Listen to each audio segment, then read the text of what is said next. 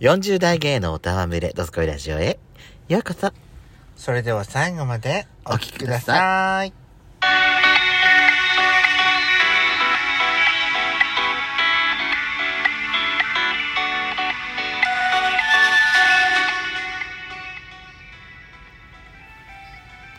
よしこと。ペソコのドスコイラジオ皆さん、おはようございます。こんにちは。こんばんぱん。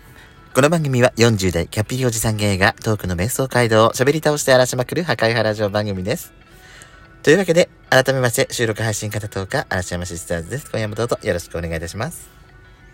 よろしくお願いします。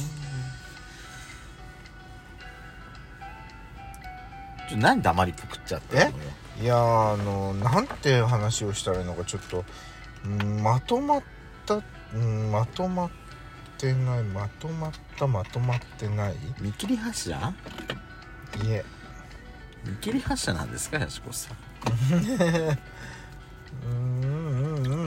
今回ですね、やしこさんが、えー、やしこさん柄の提案ということで、マジラジです。はい。たまにはいいじゃない。たまにはいいでしょあのーペコペコちゃんとリューチェルさん夫婦が離婚されたってビッグニュースが入ってきたじゃない？がね、うん。ありましたね。いやびっくりした私はさツイッター見てたらさ、う。ん、ご飯食べながら朝ご飯食べながらね。パン見てたらあれ？何？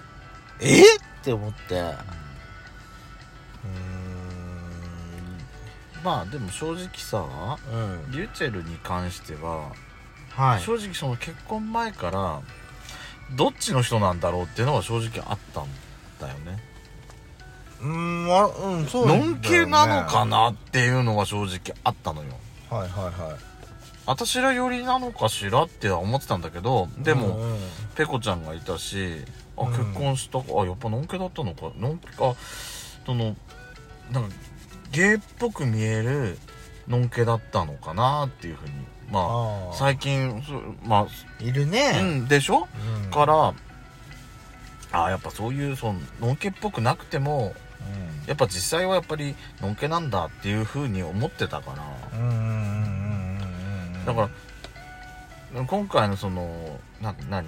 あの、なんつったらいいの？その、説明文っていうか、あ、あ、出たってたじゃない？うん。インスタで、なんか説明されてたんだっけ？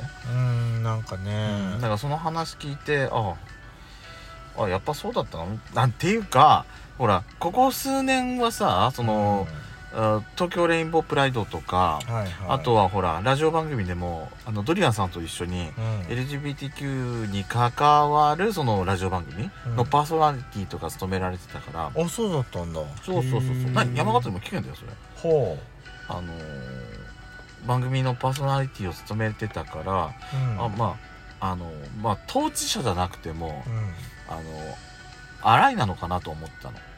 あらその LGBTQ のそうん。のセクシャルマイノリティの人に対して、うん。その寛容な人っていうかあそのえーとまあ好意的な人ののことを荒いって言うんだけど、はあ。そういうあれ立場なのかなと思ってあの聞いたりはしてたんですけど。ほうほうほうほうほうね。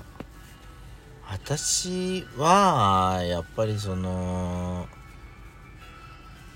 一度ね結婚してでほら子供までね、いらっしゃるんだから、い今になってね確かにねなんか自分のセクシャリティがどっちか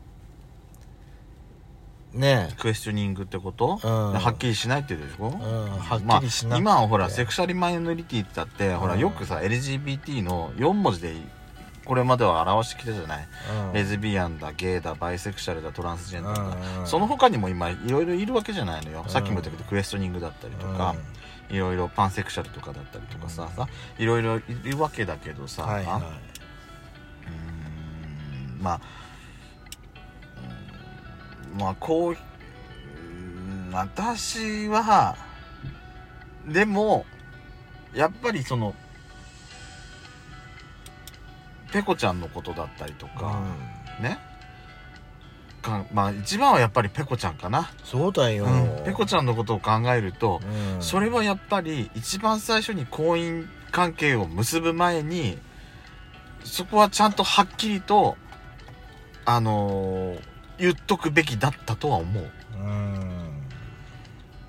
あのーなんつったこらいろんなさほら LGBT のねうん。お仕事をするにあたってうん。どんどんどんどんその自分が発してることとうん本当の自分とのそのギャップ？ギャップが出てきちゃったって、うん。そのリューチェルさんがあのーその発表してる、でねうん、文にはかそう書いてあったけどでもねあのやっぱりあの辛いっていうのもわかるんだけどでも自分には妻がいてうん。そして子供までいてねえ。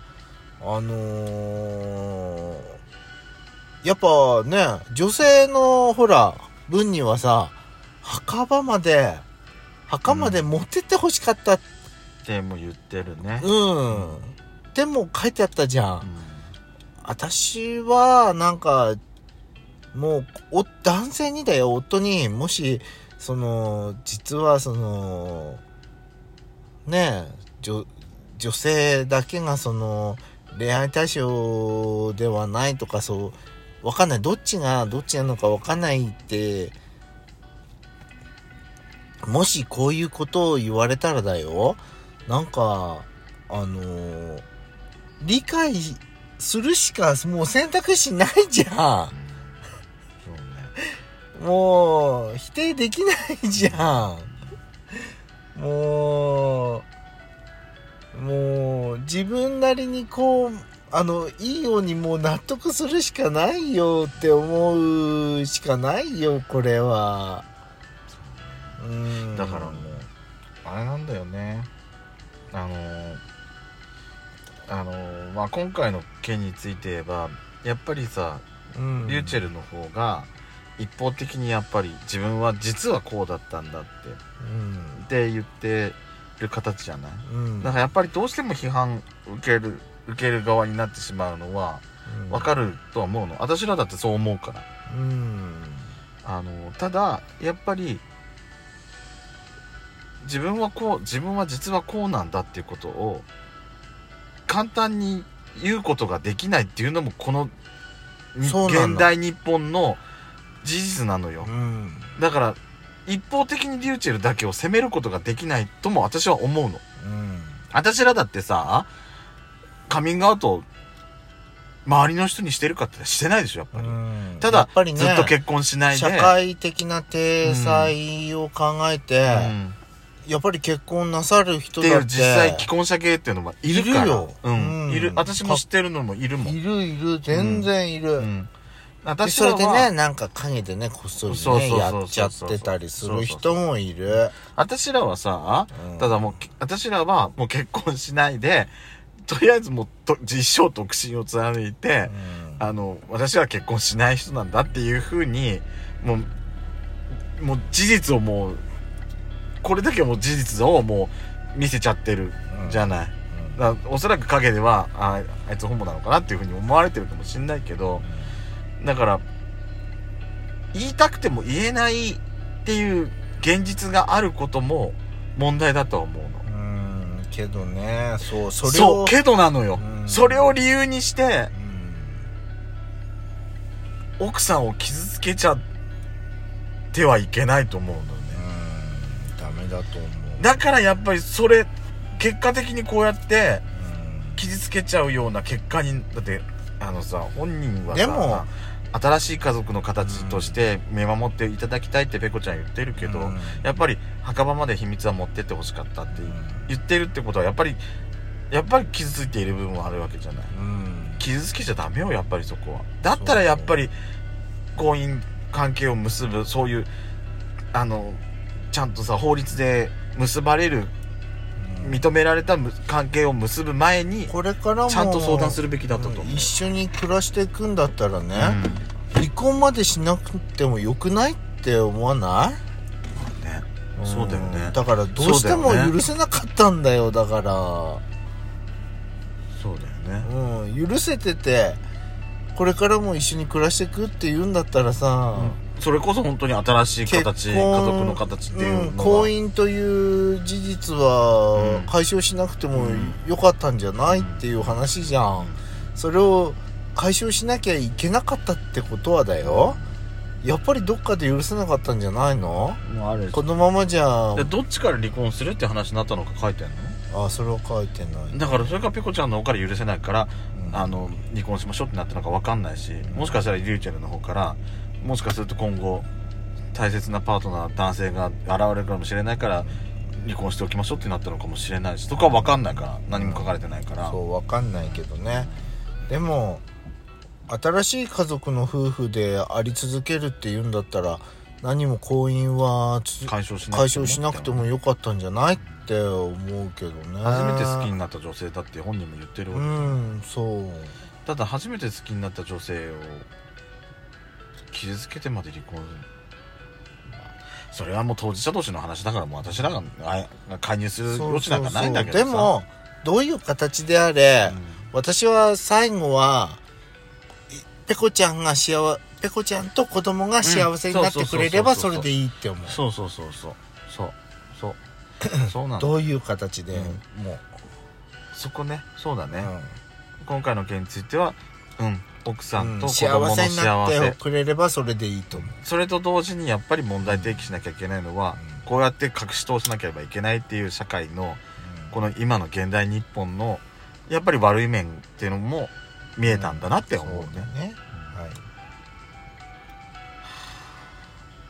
すいません。重い回になってしまいました